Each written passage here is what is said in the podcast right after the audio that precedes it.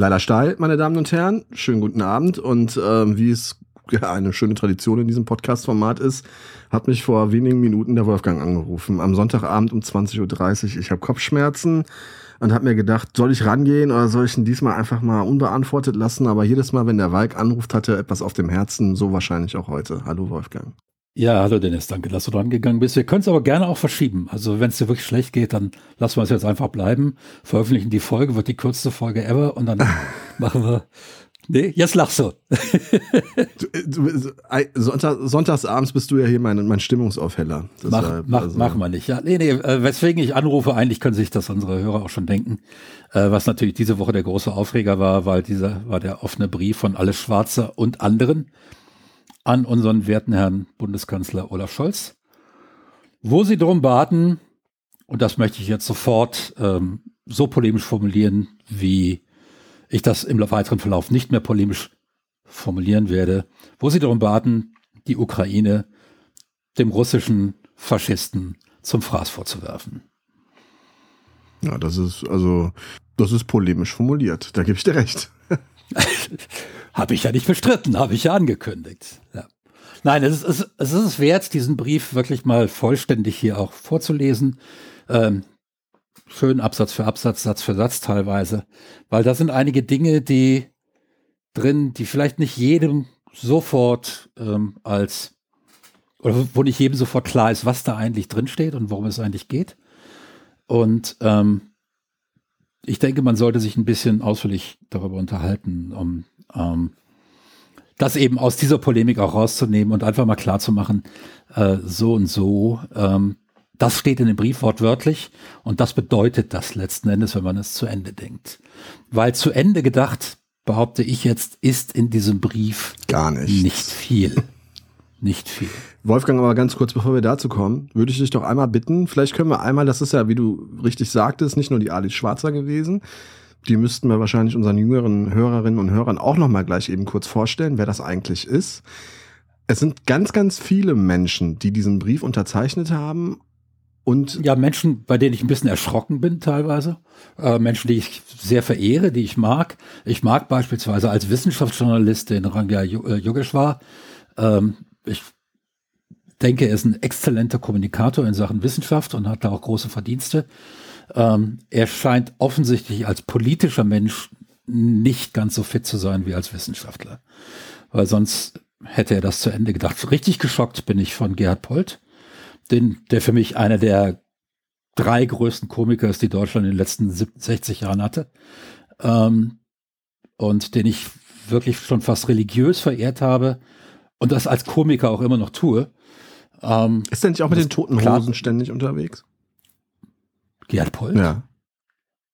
Ich glaube, der war mal mit den Toten, ständig würde ich jetzt nicht sagen, der war auch mal mit den Toten Hosen unterwegs, aber das ist ewig. Der war sehr lange äh, mit den Biermöselblausen unterwegs. Ja, genau. Und die und waren mit den, und die mit den Toten Hosen. Und die mit den Toten Hosen. Die Biermöselblosen, das muss man auch unseren jüngeren mit, äh, äh, Mithörern hier erklären, war eine bayerische Blaskapelle, die politisch satirische Musik gemacht hat mit sehr spitzen Texten ähm, auch politisch eindeutig orientiert im äh, linken Lager. Auch die haben unterschrieben, auch das schockiert mich. Auch die verehre ich sehr für ihre, für das, was sie getan haben, weil sie die Blasmusik aus der äh, letzten Endes rechtsreaktionären Ecke rausgeholt haben. Und ich denke, dass das viele äh, Brassbands ähm, äh, heute, gerade in Bayerischen und da gibt es La Brass Banda und so weiter, die wären ohne die Pionierarbeiter der Biermittelblosen überhaupt nicht möglich gewesen. La Brass Banda also, übrigens großartig, nur, ne? Nochmal kurz einen Musiktipp ja. ein. Ja, ja, natürlich, natürlich. Ich kann also nur empfehlen, die Biermittelblosen weiter zu hören und auch Gerd Polz sich weiter anzuschauen. Ähm, äh, fast wie im richtigen Leben war eine grandiose Fernsehserie. Ähm, man spricht Deutsch, ein fantastischer äh, Film ähm, und das schockiert mich ein bisschen, wie, und äh, da denke ich, man, ich habe irgendwie auch das Gefühl, dass ich es diesen Menschen, die ich sehr verehre, ein bisschen schulde, jetzt nicht einfach zu sagen, das sind alles Vollpfosten, sondern dann zu sagen, ist okay, lass uns darüber mal reden. Ähm, alles Schwarze, um das direkt zu sagen, hat sicher ihre Verdienste darum, das Thema Gleichberechtigung ähm, auf die Tagesordnung zu setzen in Deutschland ihre Verdienste danach möchte ich als geringer bezeichnen, weil sie immer einen sehr autoritären Ansatz hatte, den ich nicht teile. So, sollen wir mal anfangen mit, mit, äh, äh mit dem Brief? Ja, mir ist das eigentlich, ehrlich gesagt, noch, noch ein bisschen zu kurz kommt, was die, was die Unterzeichner und Unterzeichnerinnen angeht, weil ich finde das schon wichtig. Ne, also wir hatten ja vor ziemlich exakt einem Jahr auch einen offenen Brief, der auch für eine Menge kontroverse Debatte gesorgt hat. Der offene Brief von Schauspielerinnen und Schauspielern zum Thema Corona-Maßnahmen. Ich glaube, der eine oder andere von damals findet sich jetzt auch hier wieder. Ich bin mir jetzt aber nicht sicher, das habe ich nicht gegengecheckt. Aber mir ist schon wichtig, dass wir das auch personell einzuordnen wissen. Dass äh, klar ist, dass hier nicht äh, irgendwelche Schwurbler am Start sind. Dr. Svenja Flasspöhler, Philosophin und bekannt dafür, dass sie bis zum Ende behauptet hat, dass Putin nicht in der Ukraine einmarschieren wird.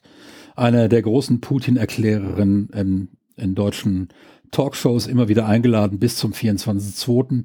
Danach so ein bisschen verbrannt. Ähm, ich werde jetzt nicht alle, Alexander Kluge, auch das einer, der mich enttäuscht, weil er eigentlich jemand ist, der sehr viele kluge Dinge ähm, gesagt hat zum Zustand äh, der Republik in den 80er, 90er, 70er, schon 70er Jahren. Ist inzwischen, glaube ich, 90 Jahre alt. Ähm, dann äh, gehe ich mal weiter. Hier einige, die mir jetzt nicht so was sagen. Heinz Mack, Bildhauer, Gisela Marx, Filmproduzentin, äh, Dr. Reinhard Merkel, Strafrechtlerin, Rechtsphilosoph, Dr. Wolfgang Merkel, Politikwissenschaftler. Ich weiß nicht, ob die irgendwas mit Angela zu tun haben, keine Ahnung. Reinhard May, ähm, einer, den ich als Liedermacher durchaus stellenweise verehre, ähm, der einige tolle Songs geschrieben hat, ähm, der mir politisch allerdings seit den 80er Jahren immer mal wieder als sehr indifferent aufgefallen ist. Dieter Nuhr gehört Aber sicher ganz zu kurz äh, zu ja? Reinhard May. Äh, Wenn es erlaubt ist, würde ich bei der einen oder anderen Person gerne meine persönlichen Bezugspunkte zu ihr nennen. Ja? Ich finde das ja. auch wichtig. Reinhard May, ähm, mit dem hatte ich tatsächlich, tatsächlich wahrscheinlich einfach auch, weil ich zu jung bin, nie große Berührungspunkte. Klar über den Wolken und so, ne? Äh, tolles Lied, toller Liedermacher zuletzt aufgefallen mit meine Söhne oder unsere Söhne kriegt ihr nicht? Oder ja, das, das Lied ist ja auch schon alt. Das Lied ist ja auch aus den 80er Jahren, soweit ich weiß. Genau, wurde jetzt aber nochmal mit ja. einer ganzen Menge an, an äh, ja. prominenten äh, äh ja. Sängerinnen und Sängern, glaube ich, nochmal sozusagen neu aufgenommen. Da ist er wieder auf, sagen wir mal, sehr breit äh, auf der Bildfläche erschienen. Ähm, das hat mir sehr gut gefallen. Also er ist ja offensichtlich auch ein sehr überzeugter Pazifist. Insofern überrascht es vielleicht nicht. Dass er es, es überrascht, es, was, was bei ihm überrascht ist, ähm, weil er auch beispielsweise 1972 war es auf seinem Album äh, Mein Achtel Lorbeerblatt, hat er ein äh, Lied gehabt, das heißt In Tyrannis. Von Wand zu Wand sind es vier Schritte, von Tür zu Fenster sechseinhalb, doch das Fenster ist so hoch und viel zu weit fort von der Pritsche, um dadurch irgendwas zu sehen außer dem Stückchen grauen Himmel, es wird jetzt wohl so sieben sein. Sie haben mir die Armbanduhr und meine Kleider weggenommen und mich in Drillichzeug gesteckt. Und, und, so. und dann erzählte das eben. Ähm, eigentlich ein, ein Mensch, der durchaus, der ganz klar auch dem antifaschistischen Lager äh, zuzuordnen ist. Ähm, aber auch darüber wird zu sehen sein, wie viele Leute, äh, viel, viele dieser Menschen offensichtlich die Trennlinie nicht kennen zwischen ähm, wo Antifaschismus tatsächlich aufhört, wenn Pazifismus zu weit geht, darüber können wir uns auch noch unterhalten. Ähm, und auch da ein bisschen enttäuscht. Dann Dieter Nuhr, von dem habe ich nichts anderes erwartet. Äh, schon immer einer der politisch unreflektiertesten Menschen mit einem der lautesten Mundwerke der Republik. Dann schon angesprochener Gerd Polt. Ähm, Helge Sander, Filmmacherin, H.A. Schuld, Künstler. Als Künstler sagt er mir was. Politischer Mensch sagt mir nichts. Al Schwarzer, ja, ähm, seit den frühen 60er Jahren unterwegs, seit den Anfangszeiten von Pardon, ähm, der Zeitschrift, der Satirezeitschrift Pardon, äh, am Anfang damit dabei, dann eben Emma aus der Taufe gehoben, ähm, enge Zusammenarbeit mit Springer, mit der Bildzeitung, um das Thema aufs Tapet zu bringen, hat da sicher ihre Verdienste. Viele Dinge hätten viel länger gebraucht in unserem Land, äh, wenn sie nicht gewesen wäre, das muss man klar sagen. Ähm, aber ihr Ansatz war immer ein autoritärer und auch in ihrem Umfeld herrscht sie autoritär, das weiß ich sicher. Eine der großen ähm, Anklägerinnen im Kachelmann-Prozess, ne? Also der, sag ich ja, mal, medialen Anklägerin. Sie, sie, hat, sie hat Kachelmann angeklagt, bevor die Details klar waren und hat ihn schuldig gesprochen, bevor klar war, ähm, bevor es da überhaupt einen Prozess gegeben hatte. Hat ihn öffentlich schuldig gesprochen und dann stellte sich raus, oh, er war unschuldig nachgewiesenermaßen unschuldig, nicht aus Mangel an Beweisen, sondern nachgewiesenermaßen unschuldig. Ähm, Robert Seethaler, Schriftsteller, als Schriftsteller habe ich, glaube ich, mal was von ihm gelesen. Hat mich offensichtlich nicht so umgehauen, dass ich jetzt hier in Schwärm komme. Edgar Selge, bei Schauspielern habe ich immer das Problem, dass ich mir Gesichter nicht merken kann. Es gibt ganz wenige Schauspieler, die ich von einem Foto aus benennen kann. Deshalb weiß ich jetzt nicht, wo der schon mitgespielt hat. Antje Vollmer, eine der üblichen Verdächtigen schon aus den 80er Jahren, äh, grüne Politikerin Funda, äh, auf der, beim Fundiflügel, Theologin, immer tief in Tränen und Wut und Trauer verstrickt und gehört genau auf diese Liste. Ich hätte sie draufgesetzt, wenn sie sich nicht selbst draufgesetzt hätte. Äh, ähm, äh, Franziska Walser, Martin Walser, Schriftsteller, gehört da auch drauf, äh, schon, schon seit Jahren nicht mehr. Hat auch seine Verdienste als Schriftsteller. In, viele ältere Menschen hier, die die es eigentlich besser wissen sollten und es aber offensichtlich vergessen haben.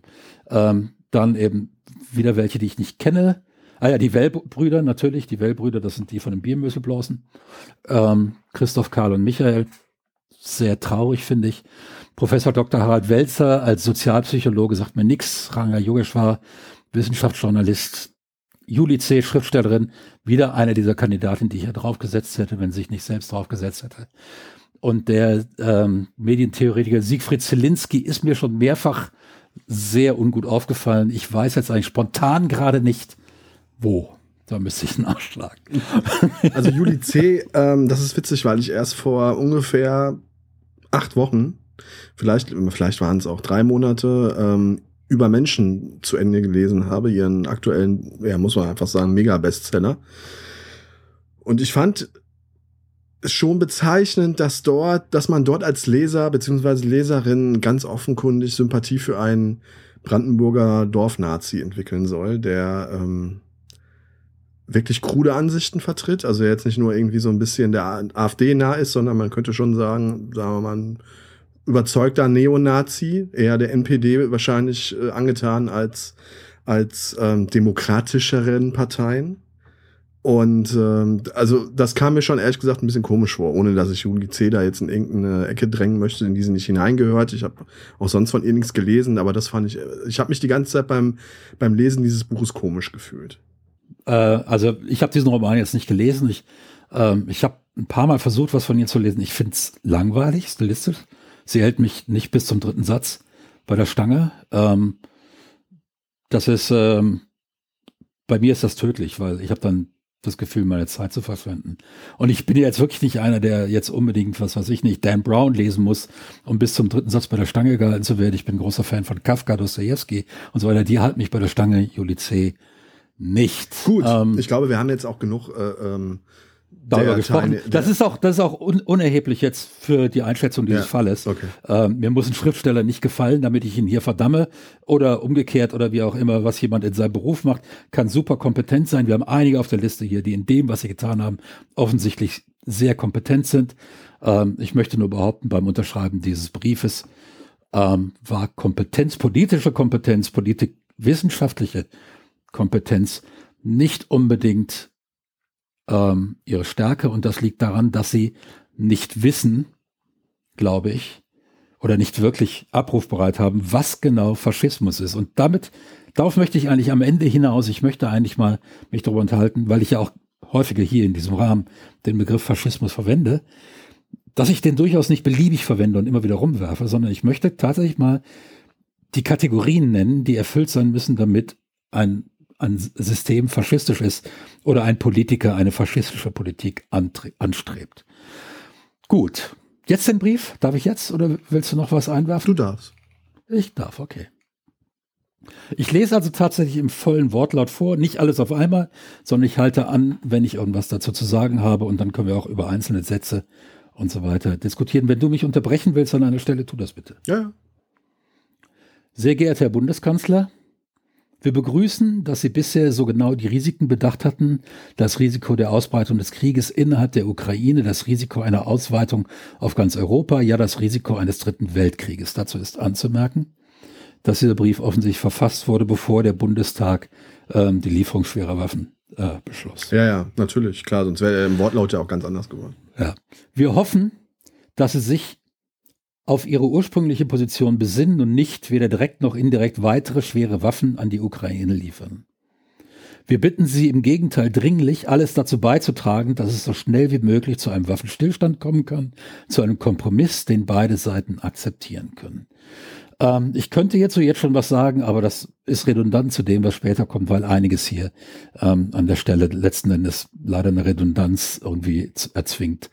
Ähm, das Einzige, was ich sagen möchte, ist, dass nirgendwo in dem Brief und auch übrigens nirgendwo äh, in der gesamten politischen Diskussion, soweit ich sie verfolge, tatsächlich so ein Kompromiss auch mal konkret äh, in seinem Rahmen vorgestellt wird, wie der aussehen könnte. Es wird immer nur gesagt, die sollen sich auf einen Kompromiss einigen. Wie der aussehen soll, wird nirgendwo gesagt. Und der Grund ist, meines Erachtens, lass mich gern belehren, dass es eben keinen Kompromiss gibt zwischen, wir wollen, dass ihr als Staat verschwindet und wir wollen aber als Staat existieren. Ähm, aber gut, lass uns über den Rest reden. Wir teilen das Urteil, geht es weiter, über die russische Aggression als Bruch der Grundnorm des Völkerrechts. Wir teilen auch die Überzeugung, dass es eine prinzipielle politisch-moralische Pflicht gibt, vor aggressiver Gewalt nicht ohne Gegenwehr zurückzuweichen. So, erste Unterbrechung meinerseits. Ja. Ich finde das ein sehr wichtiger Punkt, weil er macht ja nochmal klar, dass das keine pro-russische Aktion ist, die dort stattfindet, sondern dass die sich ganz klar schon im ersten oder im zweiten Satz oder sagen wir mal im ersten Absatz als auf der ukrainischen Seite stehend ganz klar äh, positionieren. Und äh, na, nein, nein, nein, nein, nein, nein, nein. Weil wenn sie das täten, wär, würde der Rest des Briefes anders lauten. Sie distanzieren sich von der russischen Aggression, weil die sich auch nicht wegdiskutieren lässt und weil natürlich es da auch keiner, das nehme ich denen auch ab, dass die da, das tatsächlich, und das habe ich auch in, in meinem, äh, in meiner Timeline in Facebook sehr häufig, dass die Leute, die gegen die Lieferung schwerer Waffen sind, sich ganz klar und glaubwürdig von der russischen Aggression distanzieren. Ja. Ja, das glaube ich denen absolut. Ähm, ich sehe bloß ähm, danach eine Inkonsequenz in der weiteren Argumentation, die ich nicht nachvollziehen kann, beziehungsweise wo ich eine gewisse, gewisse Ahnung habe, wo das herkommt, die aber nichts damit zu tun hat, dass die Leute sich irgendwie tatsächlich solidarisch mit der Ukraine erklären. Weil, weil das tun die nicht. Der nächste Satz nämlich, ähm, sagt dann, schon etwas über die Stoßrichtungen, die es gibt. Also ich wiederhole das nochmal, damit der äh, Kontext klar bleibt. Wir teilen auch die Überzeugung, dass es eine prinzipielle politisch-moralische Pflicht gibt, vor aggressiver Gewalt nicht ohne Gegenwehr zurückzuweichen. Doch alles, was sich daraus ableiten lässt, hat Grenzen in anderen Geboten der politischen Ethik. So, ist okay. Diese Gebote der politischen Ethik werden im Weiteren nicht genannt. Das heißt, die ganze Argumentation, die ab jetzt kommt, hängt eigentlich im luftleeren Raum und fußt auf irgendwo ähm, herbeizitierten Geboten einer politischen Ethik, die nicht näher bestimmt wird und auch nicht näher verargumentiert wird. Eine Ethik ist ja anders als eine Moral, eine, ein begründetes Moralsystem. Also wir haben Moral und Ethik. Ethik ist ein begründetes Moralsystem. Dieses begründete Moralsystem fehlt im Weiteren in diesem Brief. Ganz also kurz, damit ich die beiden Begriffe auch nochmal richtig auseinanderhalten kann. Moral ist, ist eine Art subjektives Empfinden oder kann, jeder kann eine andere, kann eine andere moralische Grundauffassung haben und die Ethik kleidet aber die, die Moral eines äh, Landes qua der Gesetze, die dort herrschen, in ein, in ein Korsett sozusagen. Oder? Ja, der, der Gesetze beispielsweise, dafür gibt es in der Regel auch ein Grundgesetz, das noch wieder einer herrschenden äh, Ethik äh, unterliegt, die dann meistens in einem sehr früh in diesem Grundgesetz oder in dieser Verfassung geklärt wird. Artikel 1 Grundgesetz, die Würde des Menschen ist unantastbar. Aus diesem einen Satz leitet sich mehr oder weniger der komplette Umgang des deutschen Staatssystems, des deutschen Staates, der deutschen Gerichtsbarkeit äh, mit dem Gesetz ab. Und so wird auch die Gesetzgebung des Bundestages letzten Endes bewertet. Ja. Wenn beispielsweise im bürgerlichen Gesetzbuch stünde, ähm, bei Vertrags, äh, Vertragsbrüche werden dadurch festgestellt, äh, wer auf der Seite mehr Geld auf dem Bankkonto hat und der hat dann Recht. Ja, dann würde äh, unser Bundesverfassungsgericht hoffentlich zu dem Urteil kommen, das ist mit der Würde des Menschen nicht vereinbar, weil die Würde des Menschen kann nicht an seinem Bankkonto festgemacht werden. Ähm, das heißt, es kann nicht einfach jedes Gesetz beschlossen werden, wie wir das kennen, sondern dieses Gesetz muss immer an der Verfassung messbar sein, muss innerhalb des Verfassungsrahmens gelten und dieser Verfassungsrahmen unterliegt einer ethischen ähm, Gesetzmäßigkeit, die diskutiert wird, ständig. Wir haben Kommissionen. Es gab ja äh, auch während der Corona-Pandemie, und dann sind wir wieder, wieder beim Brief, ähm, diese Ethikkommission, die sich immer wieder ähm, mit, den, mit, den, mit den beschlossenen Einschränkungen auf einer sehr abstrakten und dann gleichzeitig aber auch wieder sehr genauen äh, Ebene auseinandersetzt. Die Alena Büchs, die war ja nun wirklich häufig in irgendwelchen Sendungen, hat da, ist, glaube ich, die Vorsitzende der des Ethikrates, des Deutschen Ethikrates.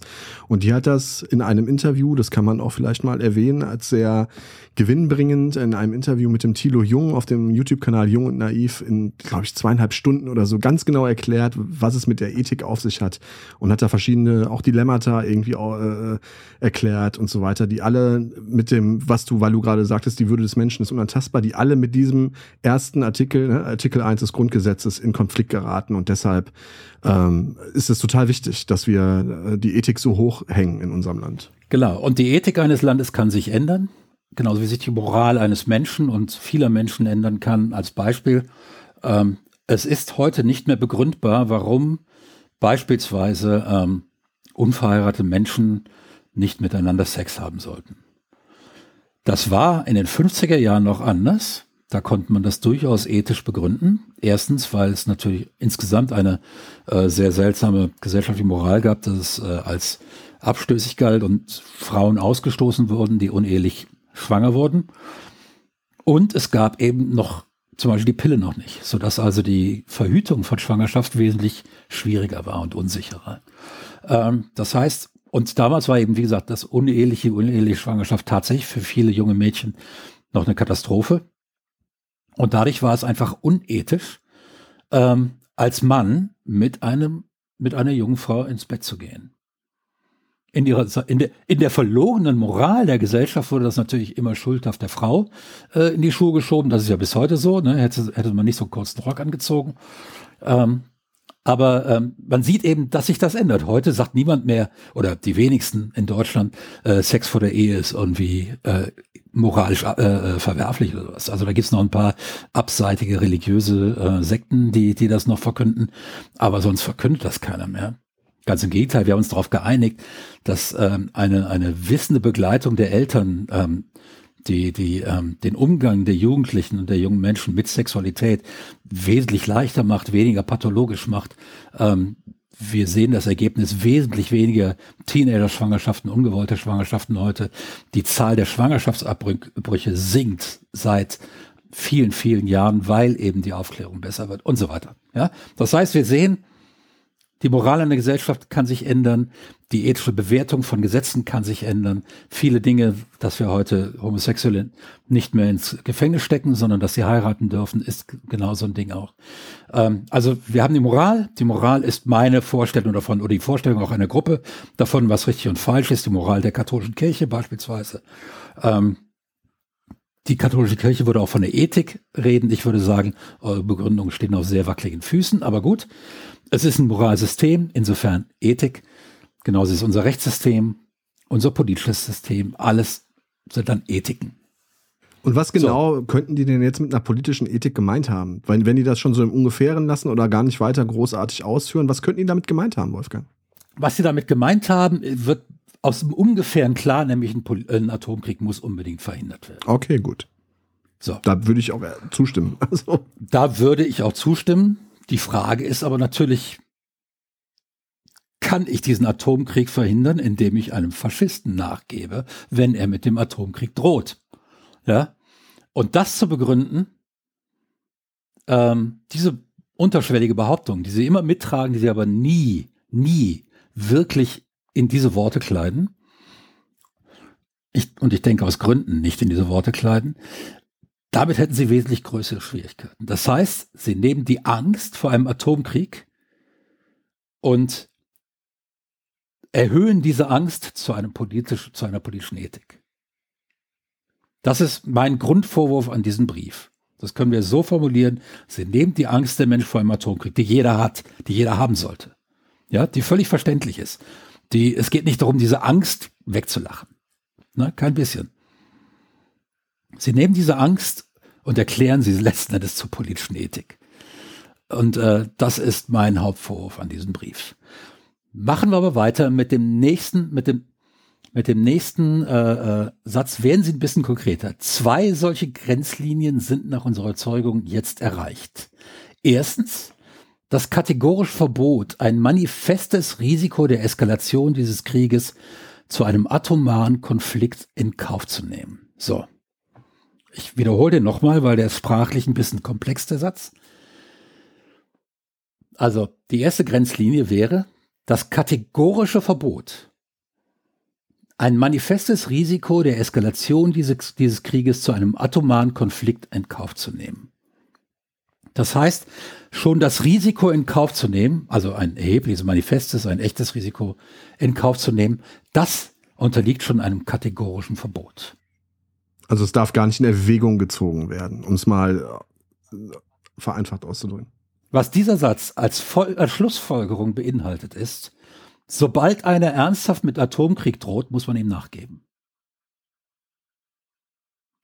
Oder siehst du eine andere mögliche Schlussfolgerung? Kann ich gegen die ernsthafte Drohung mit einem Atomkrieg noch irgendetwas tun, als nachgeben nach diesem behaupteten kategorischen Verbot, das nirgendwo im Völkerrecht steht?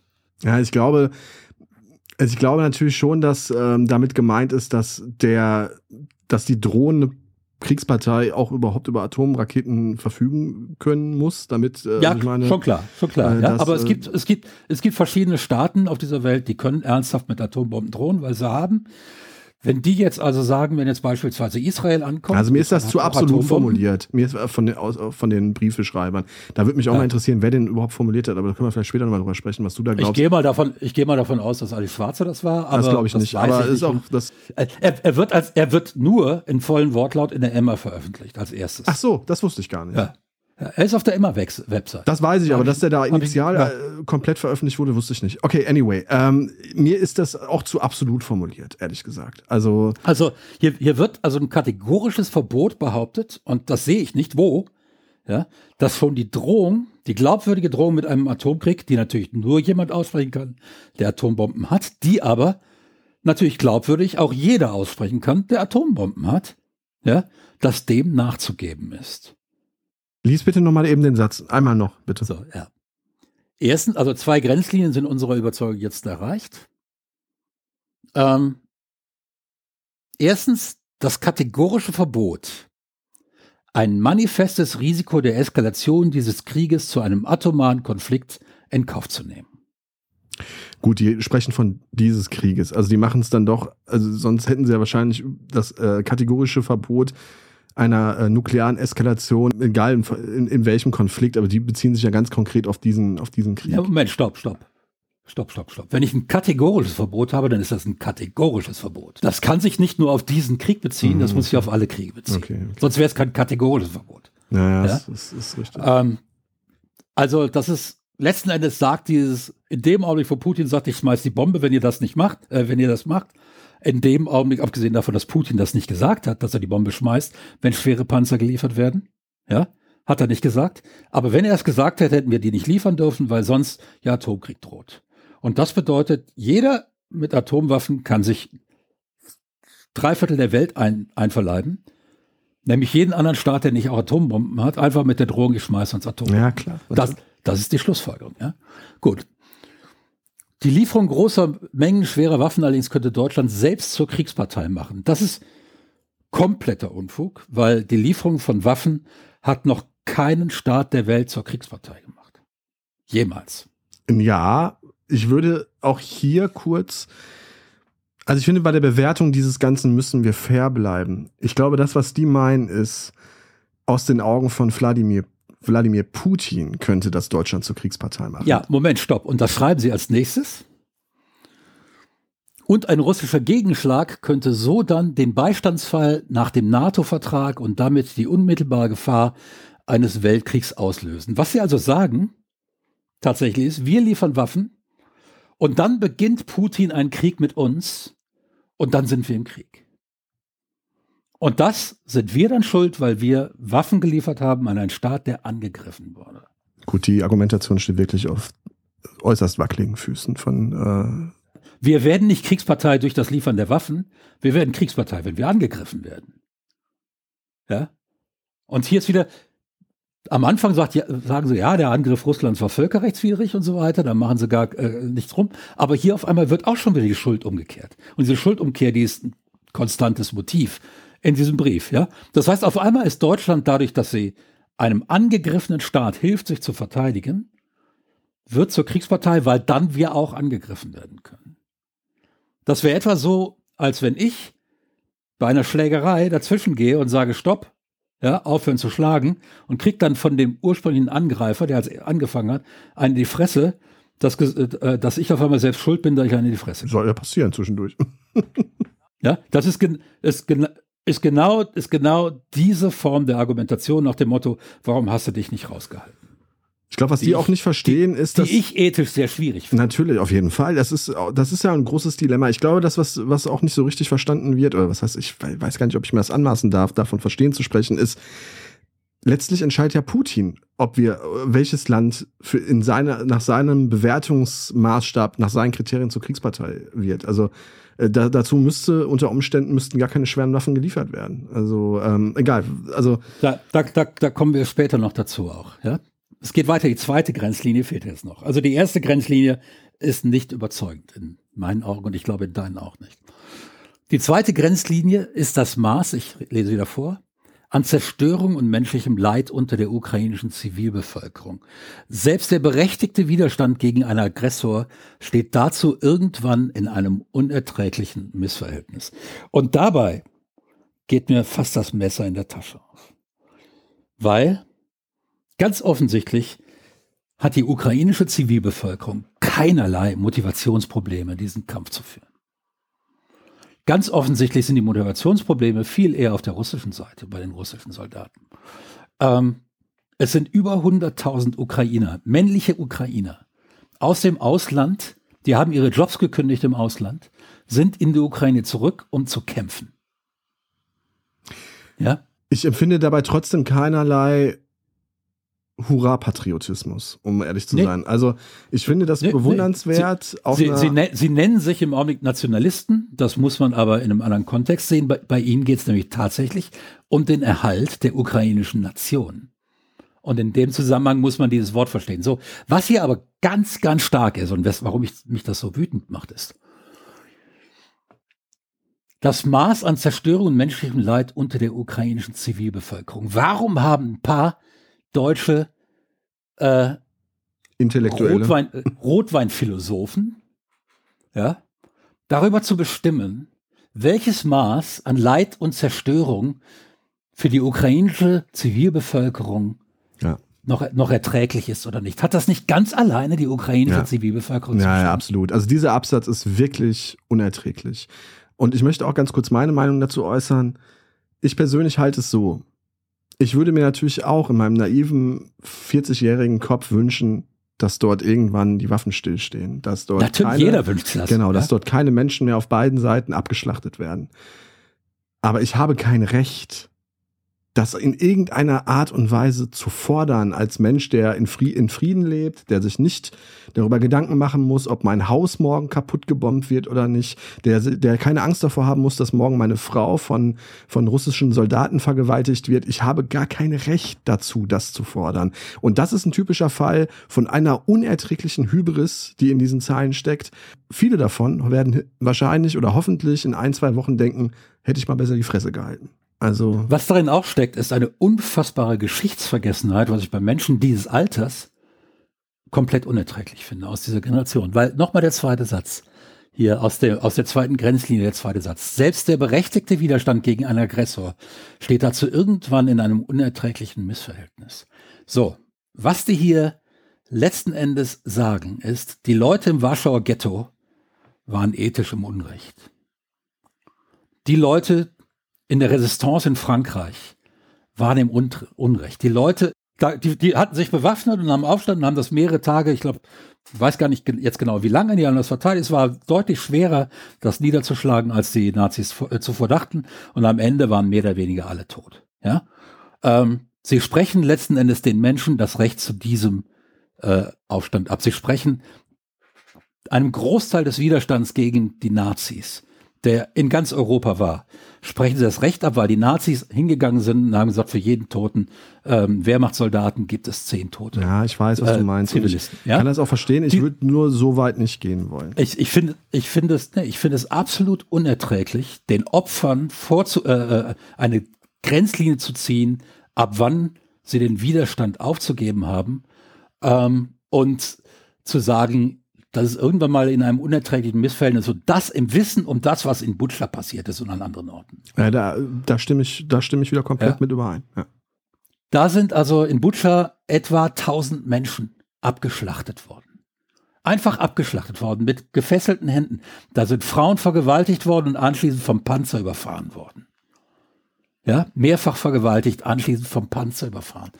Es ist unerträglich, diesen Menschen zu sagen, ihr müsst euch diesen, ihr müsst euch denjenigen, die das, dieses Verbrechen begangen haben, letzten Endes bedingungslos ergeben, weil wir finden, euer Widerstand steht in einem unerträglichen Missverhältnis. ja, die fordert ist- im Grunde die Kapitulation. Ähm, Ja. Der Lavrov, Lavrov hat gestern gesagt, dass Russland inzwischen mehr als eine Million Menschen in die Ukra äh, äh, nach Russland, mehr als eine Milio Million Ukrainer nach Russland gerettet hat. Was das sind, sind Deportationen. Das sind Zwangsumsiedlungen. Ja, das hat es seit dem Zweiten, Weltkrieg in Europa nicht mehr gegeben. Das heißt, stimmt nicht, wahrscheinlich auf dem Balkan, aber im viel kleineren Ausmaß. Ja, ein, ja, über eine Million Menschen wurden zwangsweise nach Russland geschickt. Ja, die werden da irgendwo im hintersten Sibirien, werden die, da, werden die dann festgehalten, die kommen dann nie wieder weg. Ihre Kinder werden zu Russen umerzogen und so wollen die das ukrainische Problem lösen. Und hier wird ihnen vorgeschlagen, dass das irgendwann in einem unerträglichen Missverhältnis steht. Ich weiß, ich weiß nicht, ich weiß nicht, wie viel Schwarze aus Afrika über die Jahrhunderte nach Amerika, das waren mehrere Millionen, das weiß ich sicher. Aber was ist das anderes? Glaubst du, die sind in, in Sibirien frei rumzulaufen? Die werden da Zwangsarbeit machen. Mhm. Die kommen dann nie wieder weg, weil sonst kehren sie nicht in die Ukraine zurück. Ja? So. Und jetzt kommt der nächste Absatz und da wird es nicht besser, ganz im Gegenteil. Wir warnen, geht es weiter, vor einem zweifachen Irrtum. Zum einen, und jetzt muss ich mich festhalten am Schreibtisch hier, dass die Verantwortung für die Gefahr einer Eskalation zum atomaren Konflikt allein den ursprünglichen Aggressor angehe und nicht auch diejenigen, die im sehenden Auges ein Motiv zu einem gegebenenfalls verbrecherischen Handel liefern. Soll ich nochmal vorlesen? Ja, bitte. Das, kann man fast gar nicht fassen.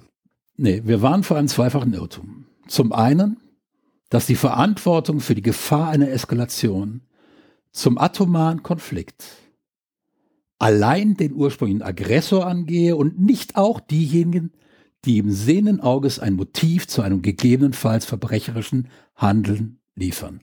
So, erste Frage. Welches Motiv, das Putin genannt hat, um die Ukraine zu überfallen, war nicht frei erfunden und gelogen? Ja, keins. Keins. Was macht diese Menschen glauben, er bräuchte eins, um ein, äh, mit einem Atomkrieg zu drohen? Ja, oder um ihn Ich versteh- ich auszulösen. versteh's. ne? Ihn macht, auszu- tut er ja eh schon. Ja? Es ist in der Diskussion schon ein paar Mal genannt im Netz. Ähm, auch du wolltest den, glaube ich, gleich noch bringen, den, den Wolfgang Müller, wo gesagt worden ist, Putin weiß ganz genau, auf welche Situation er wie reagiert. Wenn irgendwo ein Atomkrieg ansteht, dann ändern wir das nicht mehr. Dann wird es den geben. Ab einer bestimmten Stelle. Ja? Und ähm, Ich glaube, das ist menschlich sogar verständlich, dass es, also du wirst wahrscheinlich recht haben, beziehungsweise die viel, viel äh, noch involvierteren Menschen werden wahrscheinlich mit ihrer Annahme recht haben, dass Putin einen Grund finden wird. Und zwar egal, ob es dafür einen ein, äh, einen Auslöser gab oder nicht. Ich kann die Angst allerdings verstehen, dass, äh, dass das so, also ich muss es anders formulieren, zu wissen, dass dort jemand sitzt im Kreml, der aus welchen Gründen auch immer jederzeit ein Atomkrieg vom Zaun brechen könnte, die macht einen, glaube ich, ohnmächtig. Also versteckt man sich so ein bisschen hinter diesen Waffenlieferungen und sagt, ey, ja, hier Genau. liefern wir dem, äh, dem Putin vielleicht den Grund des Atomkrieges auf dem Silbertablett. Auch wenn das intellektuell sicherlich unredlich ist. Aber ich kann so ein bisschen verstehen, wo es herkommt. Ich kann, ich kann die Angst verstehen, aber ich kann bei der Besetzungsliste, bei der Unterschriftenliste hier nicht verstehen, wie einige Namen da drauf gekommen sind. Mhm. Ja. Ähm, ich kann, wie gesagt, die Angst steht überhaupt nicht zur Debatte. Die ist völlig gerechtfertigt. Wir müssen auch sehen, dass es eine ganze Generation von, die Menschen unter 40 in diesem Land wissen nicht mehr, wie die ständige Drohung mit einem Atomkrieg sich anfühlt. Meine Generation kennt das. Wir haben das gesehen. Ja, wir hatten das bis 1990. Da war die ständige Drohung mit einem, oder 89 war die ständige Drohung mit einem Atomkrieg. Ähm, das war, da war ich 28 Jahre alt. Ja. Ähm, ich kenne das nicht, zum Glück. Ja, du, du, du, ja, genau. Und äh, wir haben noch ständig Luftalarm gehabt Übung. Wir wussten nie, ist das jetzt ernst oder nicht.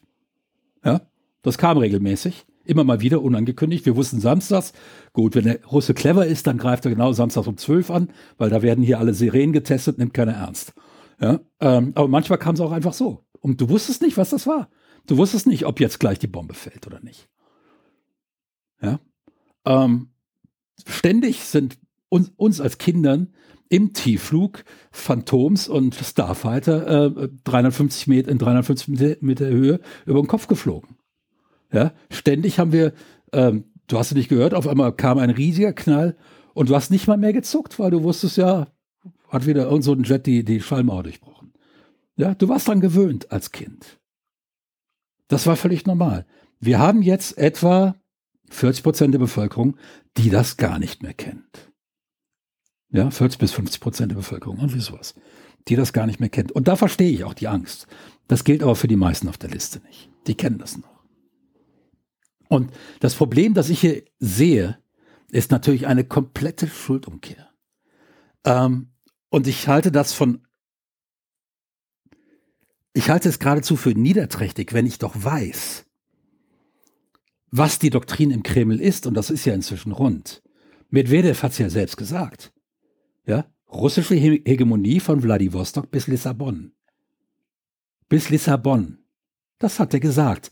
Das steht in der Dugin-Doktrin, das steht in den ganzen äh, äh, Doktrinen drin. Russland muss Hege Hegemonialmacht ähm, auf dem eurasischen Kontinent werden.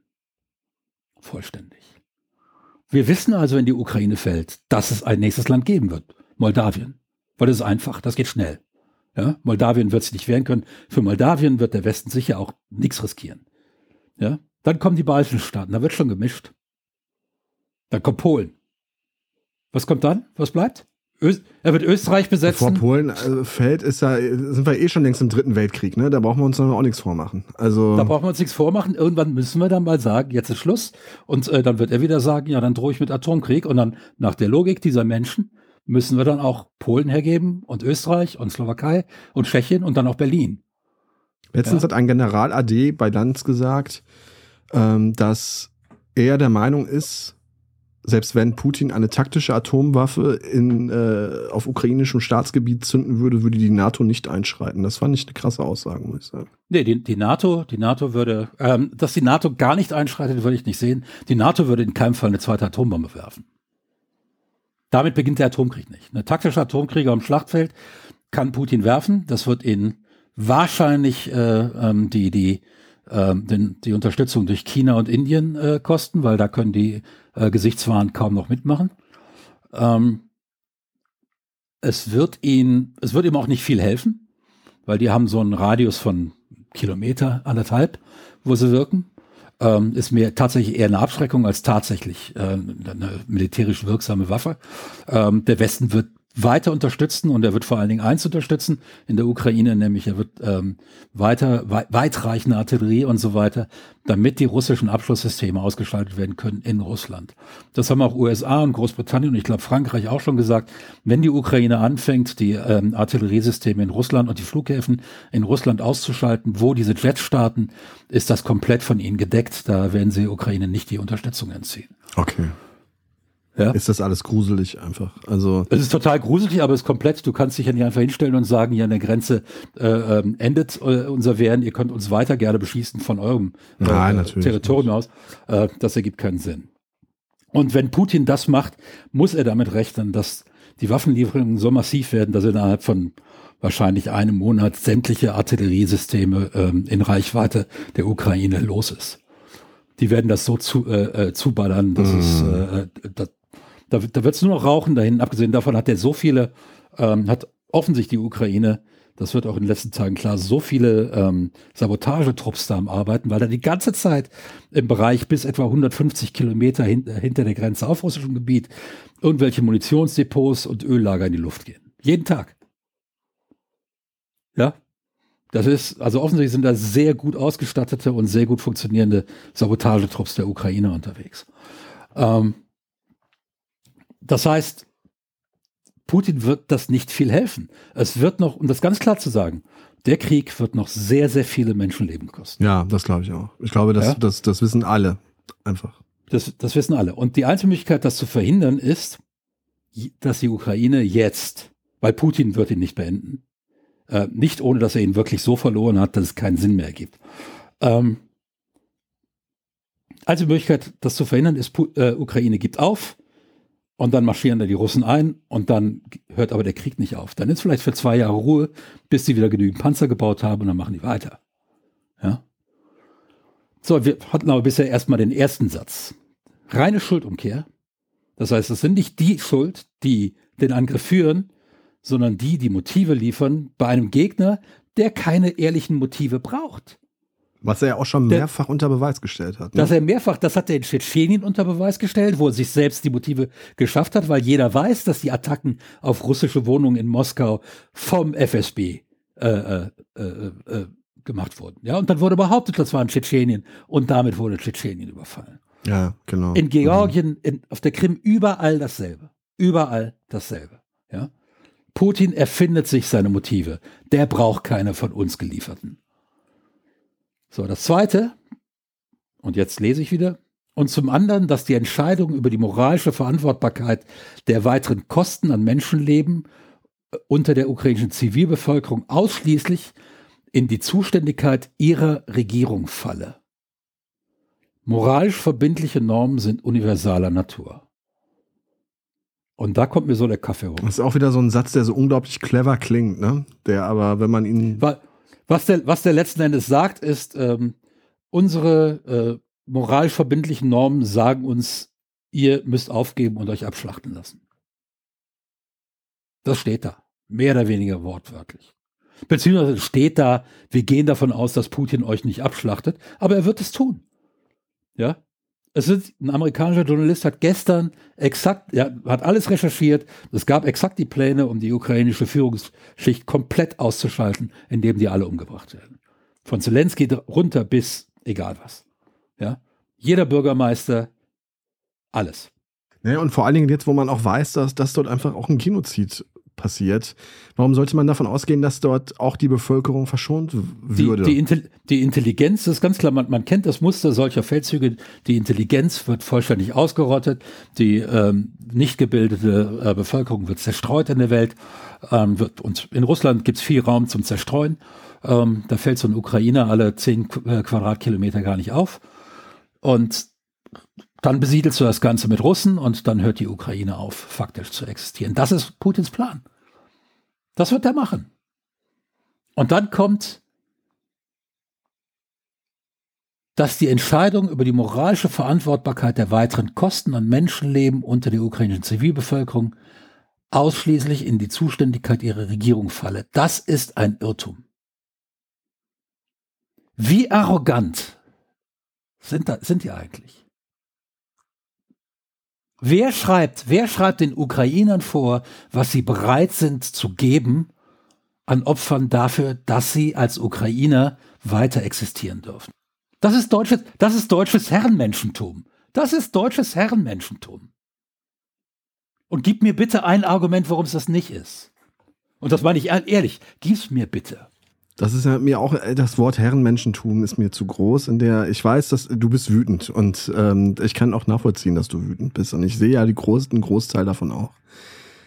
Ich tue mich schwer, wenn ich sehe, wer da unterzeichnet hat, zu glauben, dass die das mit so einer Herrenmenschen-Hybris irgendwie äh, äh, gedacht haben. Also ich möchte den immer noch. Ich, ich, ich sag ja, ich sag ja, bei vielen davon gehe ich aus, dass denen die politische Tragweite dessen, was sie unterschrieben haben, gar nicht klar ist. Und da und das wird der, Angst, und das wird der, und das wird der ist. Angst spielt da eine Rolle, wie auch immer. Und das wird eben dann hoffentlich der zweite Teil unseres Gesprächs, dass wir mal darüber reden, was ist eigentlich Faschismus und warum wissen die Deutschen das nicht? So viele Deutsche.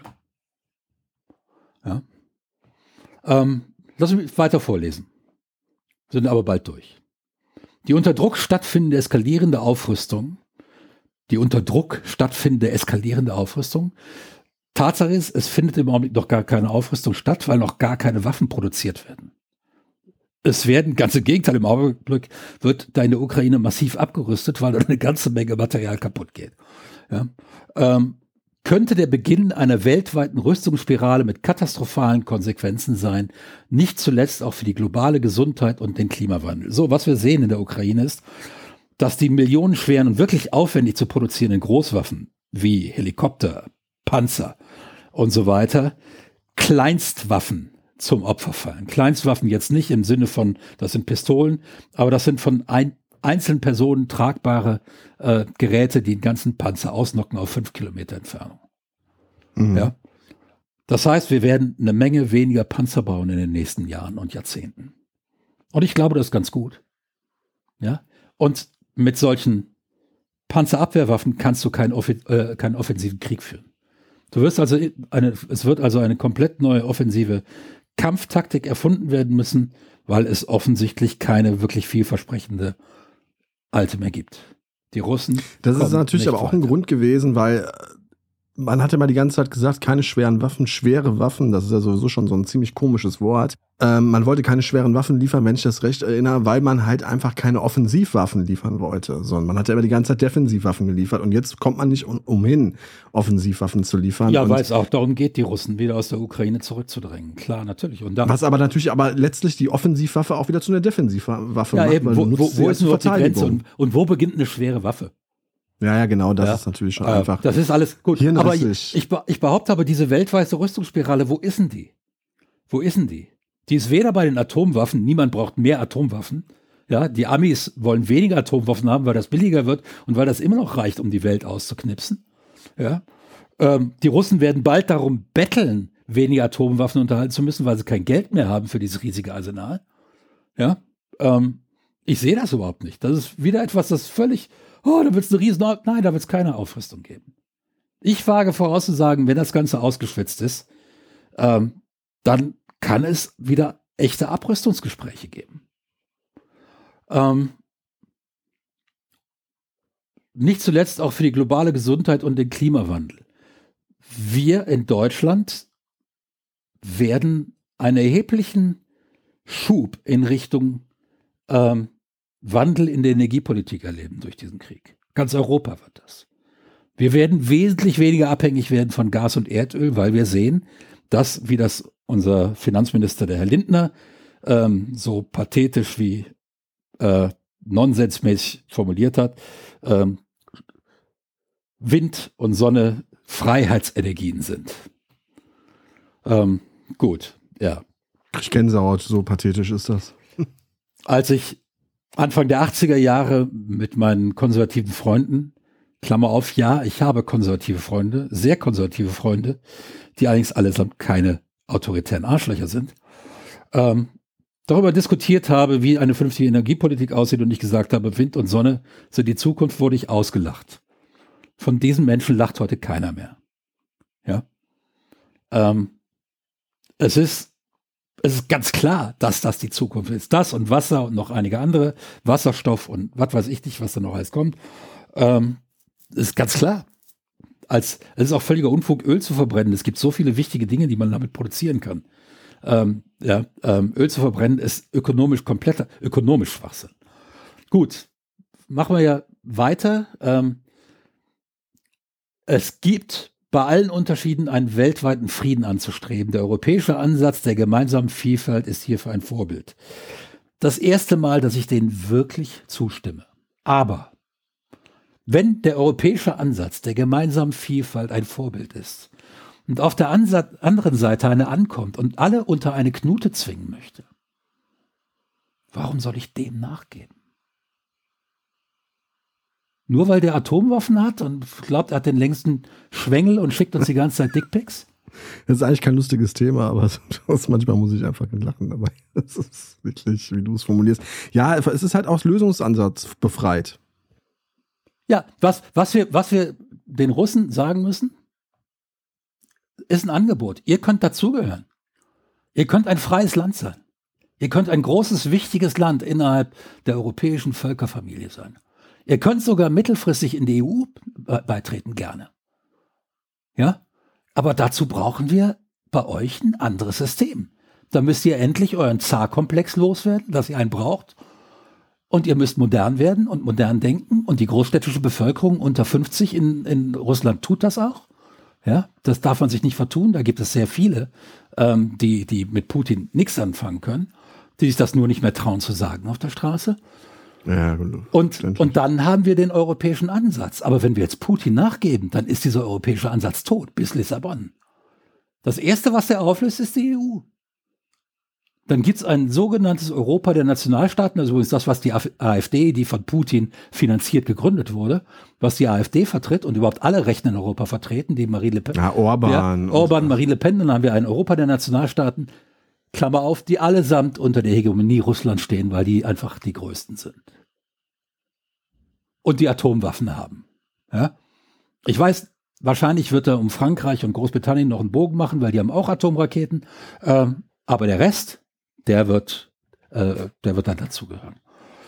Ganz einfach. So, und jetzt machen die hier weiter.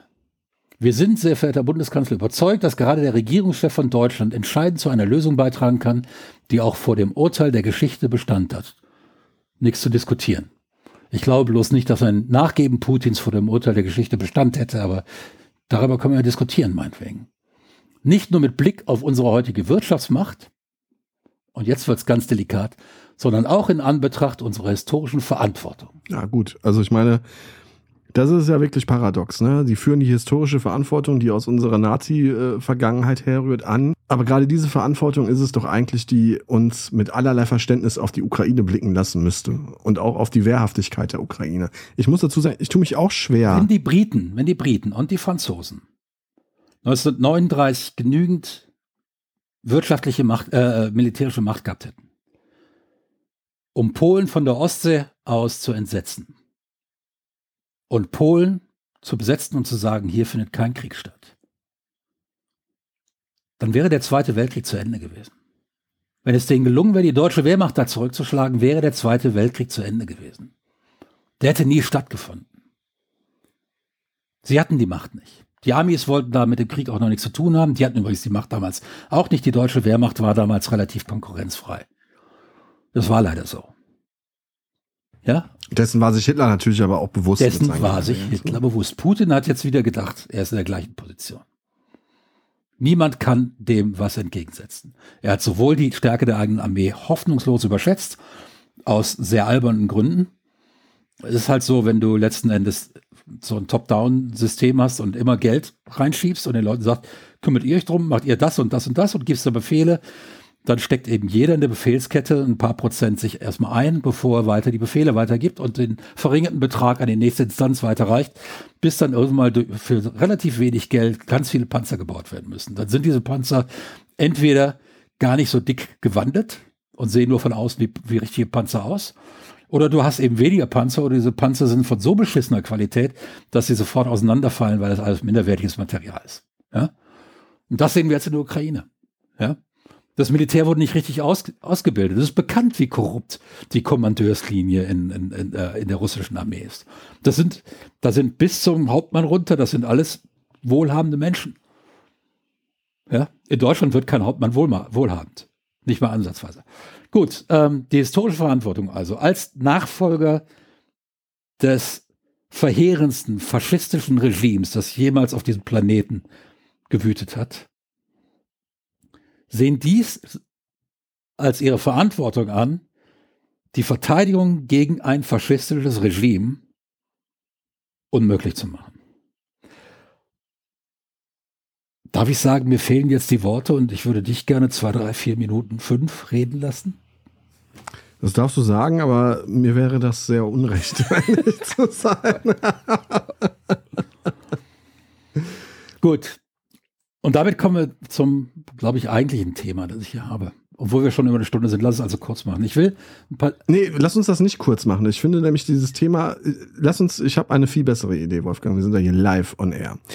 Dieses Thema, warum haben die Deutschen eigentlich ein Problem damit zu verstehen, was Faschismus ist, das wird eine eigene Episode. Das ist äh, ein ziemlich komplexes Ding, finde ich. Das können wir jetzt nicht in 10 oder 15 Minuten runter abhandeln. Ich würde stattdessen viel lieber also wird die Anschlussepisode vielleicht auch für unsere Bäckerinnen und Bäcker, da können wir uns nochmal äh, drüber unterhalten. Naja, ich, ich denke, das sollten alle mitkriegen. Okay, das ist also ein wichtiges Thema, das sollten alle mitkriegen, gehe ich äh, d'accord.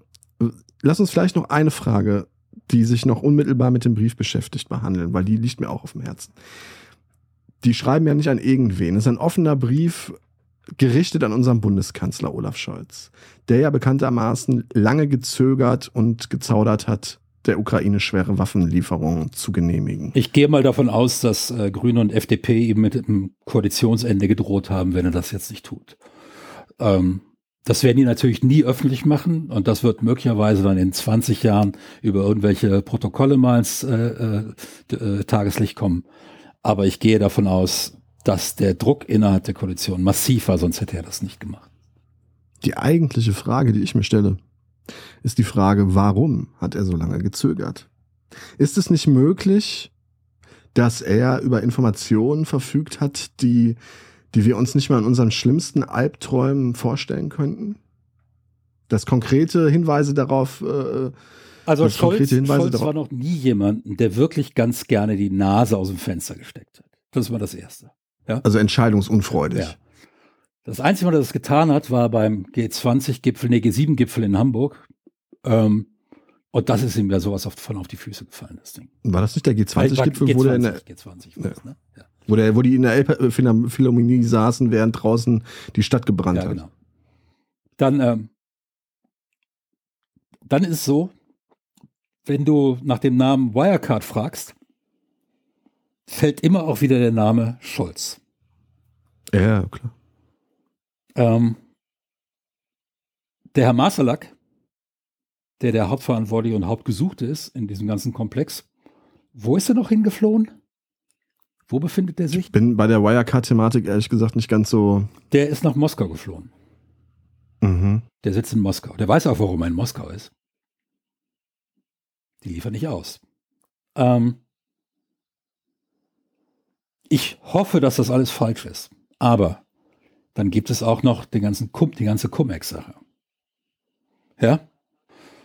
In beiden Fällen hat Scholz seine Hand im Spiel gehabt. Der russische Geheimdienst ist nicht dumm. Die wissen Dinge. Und ich glaube, bis zu einem bestimmten Grad können die Druck ausüben.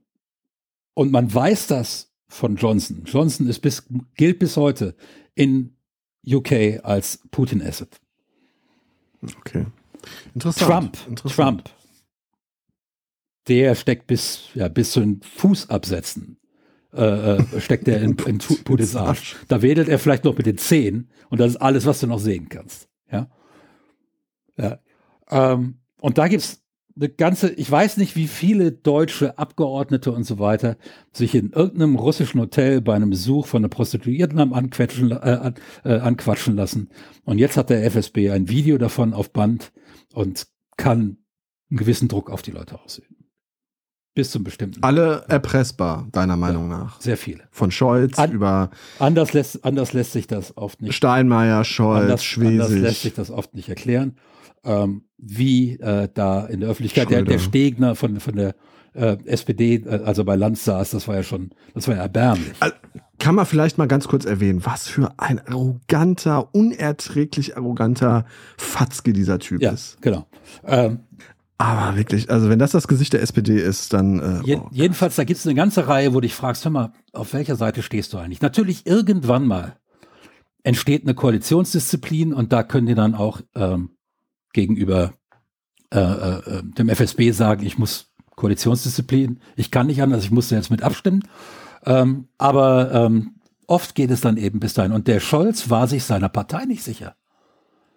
Der war sich nicht sicher, wo seine Partei steht.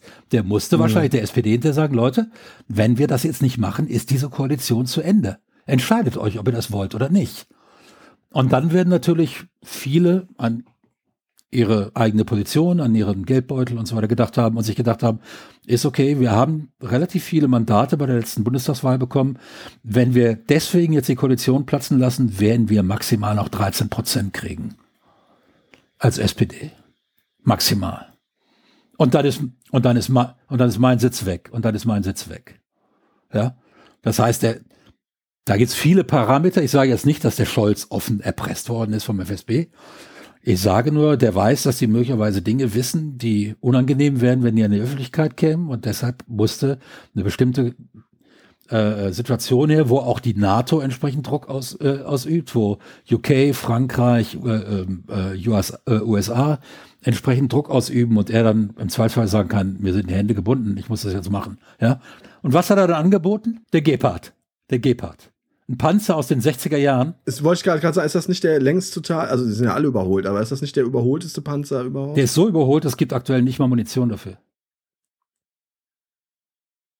Die Ukraine kriegt die Panzer und man weiß noch nicht, ob es auf diesem Planeten noch Munition dafür gibt. Da fehlen mir die Worte. Wolfgang, hast du eigentlich, äh, hast du eigentlich Kriegsdienst verweigert oder hast du Kriegsdienst? Ähm, ich habe mich äh, für zwei Jahre als Sanitäter bei der Bundeswehr gemeldet. Ich war Sanitätsunteroffizier. Man erfährt immer wieder neue Dinge, die einen hier überraschen. Auf Wenn ich über die Bundeswehr rede, weiß ich, wovon ich rede. Das war 1980 bis 82 und als ich ging, war der Leopard 1 schon Auslaufmodell. Vor 40 Jahren war der Leopard 1 schon Auslaufmodell. Wir stolpern in komische Zeiten hinein. Wir sind eigentlich mittendrin. Das kann man, glaube ich, wirklich definitiv sagen. Und äh, ob, ob, ähm, ob Olaf Scholz jetzt erpresst wird vom FSB oder nicht, wir sind der Podcast der steilen Thesen. Wir nehmen uns einfach raus, das zu sagen. Das ist alles von der Meinungsfreiheit gedeckt. Wir sagen, ich, wir halten es für möglich. Wir behaupten es nicht. Ich sage nur, es gibt halt, wenn du so hoch gehst als Politiker, bedeutet das, dass du Leute hast, die dich da haben wollen. Und das bedeutet, du musst diesen Leuten etwas schulden, weil wenn du diesen Leuten nicht schuld, nichts schuldest, lassen dich, die dich da gar nicht hin. Das ist so, weil dann haben die ja selbst keine Macht mehr. Ja, das klingt ja? auf jeden Fall plausibel. So, das heißt, es, du musst ein paar dreckige Geheimnisse haben. Hat jeder von denen. Das ist einfach so. Ähm, das ist das System und das ist übrigens in Diktaturen, meine lieben Diktaturfreunde, nicht besser, ganz im Gegenteil, ähm, als, in, äh, als in Demokratien. Ähm, Diktaturen sind in aller, in jeder Hinsicht, was das angeht, was äh, die, die Verteilung von Macht und was vor allen Dingen das Wegnehmen von Macht, die einmal erteilt worden ist, angeht, deutlich besser aufgestellt. Demokratien sind da in jeder Hinsicht besser. Ja, jemand wie Scholz, wenn wir den nicht mehr wollen, wählen wir den ab, dann ist er weg. Dann ist jedes politische Investment, das jemand da reingetan hat, jedes Schuldensammeln, ist null und nichtig, weil der auf einmal keine große Macht mehr hat. Ja, ich habe als äh, sagen wir mal, als Oligarch viel mehr Interesse daran, dass ich mir einen Diktator ranziehe, der dann nach 20 Jahren an der Macht ist und den ich, der mir gehört, als dass ich da irgendeinen so demokratisch gewählten Kanzler habe, der möglicherweise nach vier Jahren wieder weg ist. Ja? Ja, da investiere ich doch viel weniger, weil ich viel, viel kürzer was davon habe. Also in jeder Hinsicht ist die Demokratie, was Korruption angeht, besser aufgestellt als äh, eine Diktatur. Ähm, ja, und äh, warum hat sie so gezögert? Ich weiß es nicht. Ich habe ein paar üble Verdachtsmomente jetzt geäußert. Ich möchte nicht behaupten, dass es so war. Ich sage nur, Politik ist ein dreckiges Geschäft. Ähm, und da würde selbst Olaf Scholz jetzt wahrscheinlich nicht widersprechen. Ähm, ich sage auch nicht, dass ich, ich würde auch nicht sagen, dass ich würde auch nicht sagen, dass es bei der S SPD besser ist als bei der CDU. Ich bin mir ziemlich sicher, dass der März über den März genauso viele Videos beim FSB äh, äh, auf, auf Platte lagern wie über den Scholz und andere Politiker. Ähm, das ist einfach so, nicht jeder hat ins Gesicht von Prostituierten gepinkelt, ähm, wie, wie Donald Trump. Ähm, aber ja, ne, wir sind halt auch an der Stelle dann wahrscheinlich eher Mittelmaß als Land und das ist manchmal ganz gut so. Können wir es aber heute belassen? Ich weiß gar nicht, was ich dazu noch sagen soll. Gesagt, also, ich, ich bin völlig raus. Ich bin völlig raus. Ich glaube, das, also, das gleitet ja so ein bisschen die Satire ab. Ne? Ja, ich glaube auch Olaf Scholz würde natürlich sagen, er würde einfach lehrbuchmäßig vortragen, dass er natürlich so lange gezögert hat, weil er qua, qua seines Amtseids jeglichen Schaden vor äh, jeglichen Schaden vom deutschen Volk abwenden muss. Das hat er ja auch in dem, in dem mittlerweile ja doch sehr steil gegangenen Spiegel-Interview so verlaut, verlauten Und wenn das sein seine Argumentation war, tatsächlich, wenn es wirklich ganz aktiv seine Ethik war, und damit schließen wir den Kreis heute, dann ist es ja okay. Tatsache ist aber, dass er natürlich dem Ruf Deutschlands in der Welt geschadet hat damit. Das lässt sich nicht anders formulieren. Aber gut, wir, wir, wir, sind ja, wir sind jetzt da, dass wir versprochen haben, ein paar Waffen zu liefern, für die es keine Munition mehr gibt. Ähm, und vielleicht kommen ja irgendwann tatsächlich Waffen, für die es auch noch Munition gibt und die auch tatsächlich nicht sofort, wenn du die auf den äh, Acker schiebst, äh, auseinanderfallen. Ähm, ich bin da immer noch ein bisschen äh, ähm, skeptisch. Ähm, lassen wir es dabei bewenden. Deutschland versucht immer irgendwie billig davon zu kommen. Ähm, nicht so sehr finanziell billig, sondern politisch billig. Ist, mm. ist damit in den letzten Jahrzehnten auch irgendwie gut gefahren. Ähm, realpolitisch gesehen irgendwie gut gefahren. Wir haben es uns mit niemandem wirklich versaut. Ähm, wir sind tatsächlich, ähm, wenn man in der Welt so rumfragt, eines der beliebtesten Länder der Welt. Und wir haben den Reisepass, mit dem man in dieser Welt durch die meisten Grenzen kommt ohne Visum. So, ja. Weiß bloß die eigene Bevölkerung noch nicht so richtig, dass wir die beliebtesten sind. Also das, wir, wir äh, können, wir können das selbst. Ich glaube, wir kennen uns ja. wie, wie, kann, wie kann der Rest der Welt so dumm sein? Ähm, genau. Eine etwas ernst gemeinte Frage habe ich noch an dich. Wir haben uns ja, glaube ich, Anfang März das erste Mal über den Russland- und Ukra Ukraine-Konflikt unterhalten. Da war der noch sehr frisch. Jetzt ist er immer noch frisch, aber halt eben auch zwei Monate älter. Wie groß würdest du, weil ich dir da einfach viel Expertise zutraue, äh, wie groß würdest du jetzt denn die Gefahr, die reelle Gefahr einer atomaren Eskalation tatsächlich einschätzen. Damals sagtest du, du ähm, hältst das für, wenn ich mich recht entsinne, äußerst unwahrscheinlich. Aber das Blatt hat sich jetzt vielleicht nicht komplett gewendet, aber es hat zumindest schon mal so äh, einen leichten Luftzug bekommen. Putin wird, bevor er sich komplett aus der, äh, aus der Ukraine zurückziehen muss, und das wird so kommen, äh, Gefechtsfeldatomwaffen einsetzen. Da das bin ich, ich da bin ich zu sagen wir mal 80 Prozent sicher. Ja. Er will sich nicht vor der Geschichte vorwerfen lassen wollen, nicht alles versucht zu haben. Ähm, aber sind die Landstriche dann komplett unbewohnbar oder was? Also ich habe wirklich von, von diesen ganzen Waffensystemen 0,0 Ahnung. Ist, ist Hiroshima heute unbewohnt? Ja, hör mal, das ist aber 75 Jahre, 77 Jahre her. Ähm, die atomare Verseuchung ähm, ist da. Und ich würde das wahrscheinlich auf 100, 150, 200 Jahre nicht mehr als Acker verwenden, das Land. Ähm, Tatsache ist aber, dass ich denke, nach relativ kurzer Zeit ist es wieder bewohnbar, vor allem wenn die oberen Bodenschichten abträgst. Ähm, das ist, aber ich bin da auch jetzt kein Fach. Ich habe sowas mal gelesen, dass es tatsächlich nicht so ist, dass dann weite Landstriche komplett unbewohnbar werden. Man muss sich das auch beim globalen äh, äh, äh, nuklearen Krieg. Ähm, es kann sein, dass das die gesamte Erdbevölkerung ausrottet, aber nicht durch den Ersteinschlag, ähm, sondern dadurch, dass danach die gesellschaftlichen Ord äh, Ordnungen zusammenbrechen und, Zusammen. und die Leute nicht mehr wissen, was sie essen, von wo sie essen können, wo überhaupt Anbaumöglichkeit ist. Ähm, es ist keine Organisation mehr da, die sagt, hier kriegt ihr Lebensmittel, die bedenkenlos gegessen werden können, hier könnt ihr noch leben, da müssen wir erst äh, 30 äh, Jahre warten, da können wir durch Abtragen der oberen Erdschichten was machen und so weiter. Das ist die Gefahr.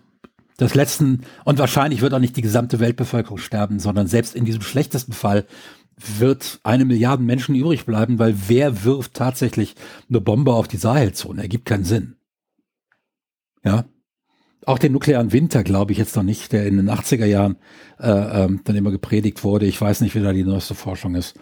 Ähm, ganz klar Europa, Nordamerika, ähm, Russland und so weiter, das wird wahrscheinlich alles vollständig entvölkert. Da werden nur noch einzelne Siedlungen über eine gewisse Zeit überleben, die dann vielleicht irgendwie noch gerettet werden können und woanders hin verfrachtet werden können. Ähm, aber das Okay, stopp an der Stelle, bevor mir schlecht wird. Aber wie gesagt, die Chance, die ist gleich null. Aber du glaubst, dass er den Einsatz von taktischen Atomwaffen durchaus, dass man das, ihm das durchaus zu, das, zu, das, dass ihm das durchaus er, zuzutrauen das ist. Das zieht er ernsthaft in Erwägung. ganz klar. So, und jetzt eine taktische Atomwaffe macht aber auch keinen Sinn auf eine Großstadt wie Kiew oder so. Also dann, äh, dann das wäre ja völliger Wahnsinn. Was will er denn Nein, die, mit der die, Stadt anfangen? Die, die, die verpufft, die, die haut zwei Wohnblöcke nieder und fertig. Ach, meinst ach so, ist das so, ja? Ja, vielleicht ein bisschen mehr. Ja, das ist schon eine mächtige Explosion. Da ist dann vielleicht im Umkreis von 500 Meter bis ein Kilometer ist, ist dann wirklich viel kaputt. Ja, aber viel, die ist deutlich kleiner als die Hiroshima-Waffe. Das ist dann eher tatsächlich ein politisches Statement, um nochmal zu sagen, ich kann auch anders, ja, äh, zieht euch zurück, um in der Öffentlichkeit nochmal Angst vor einem großen Atomkrieg und eventuell den politischen Willen zu attackieren. Ähm, das wird er in jedem Fall versuchen, wenn der Westen an der Stelle sagt, ja, pff, und? Ja. Meinst du, das wäre so? Meinst du, wir würden dann sagen, ist uns doch egal, zünd doch, was du willst, nee, nee, wir nee, nicht ein. Wir werden nicht sagen, ist uns doch egal. Was dann kommt, ist, äh, ist ein konzentrierter Schlag. Du kannst jetzt auch nicht, nicht einfach so vorstellen, dass der Putin jetzt auf den Knopf drückt und dann schlagen da diese Gefechtsfeld-Atomwaffen ein. Das sind ganz bestimmte Abschlussrampen, die musste er erstmal vor Ort bringen und die gibt's im Augenblick noch nicht. Das heißt, die Abschlussrampen sind da, aber die Waffen sind noch nicht da. Und die können sie über Satelliten sehen. Wenn diese, diese Waffen also tatsächlich vor Ort dahin bringt, ja, dann kann es sein, dass dann schon äh, ähm, die Ukrainer sagen, alles klar, jetzt attackieren wir genau das. Das heißt, es ist gar nicht so einfach für den Putin, das da unterzubringen. Auf Satellitenbild wirst du immer, der bräuchte also, sagen wir mal, ein sicheres zwei bis drei Wochen dauerndes Wolkenband, um das da hinzubringen, damit er das dann abschließen kann, ohne dass das vorher entdeckt wird. Und dann müssen alle anderen Nachrichtenkanäle in Russland wasserdicht sein und nichts mehr abgehört werden, damit da nichts, weil die, und die amerikanische Aufklärung ist überall und die stehen in direkten Draht mit der Ukraine. Ja, wenn die sagen, da in dem Bereich werden gerade Gefechtsfeld-Atomköpfe ähm, äh, ähm, hingebracht und installiert, dann werden die das attackieren. Mit allem, was sie noch haben. Und die Amis werden liefern, dass die Ukrainer das haben. Und die Amis werden dafür sorgen, dass die, dass die, die russische Abwehr gestört wird, dass die Funkabwehr gestört wird und so weiter. In diesem Sinne, liebe Freundinnen und Freunde, ich weiß gar nicht, wie ich das hier abmoderieren soll. Das war eine etwas äh, etwas beklemmende Folge, leider steil, die wir trotzdem versucht haben, mit ein bisschen Humor aufzulockern. Es wird eine, eine Anschlussepisode geben, in der Wolfgang und ich darüber diskutieren werden, warum insbesondere Deutschland immer noch große Schwierigkeiten damit hat, Faschismus als solchen zu erkennen und äh, wahrzunehmen und auch zu bekämpfen. Oh, das, das ähm, ist weltweit. Das ist nicht nur in Deutschland, das ist weltweit. Sonst wäre Putin in anderen Teilen der Welt anders begegnet worden. Einstweilen soll es das für heute gewesen sein, eine Stunde und äh, fast 20 Minuten. Bleibt mir nur noch zu sagen, liebe Hörerinnen und Hörer, dass wir uns über eine 5-Sterne-Bewertung sehr freuen würden. Wenn euch das Gespräch gefallen hat, wenn euch die anderen Folgen gefallen haben, dann bewertet uns mit 5 Sternen bei Apple Podcasts, bei Spotify, überall dort, wo es ein Bewertungssystem gibt, dürft ihr uns gerne mit fünf Sternen belohnen. Darüber freuen wir uns sehr. Ebenfalls freuen wir uns über eine kleine Spende in unsere virtuelle Kaffeekasse.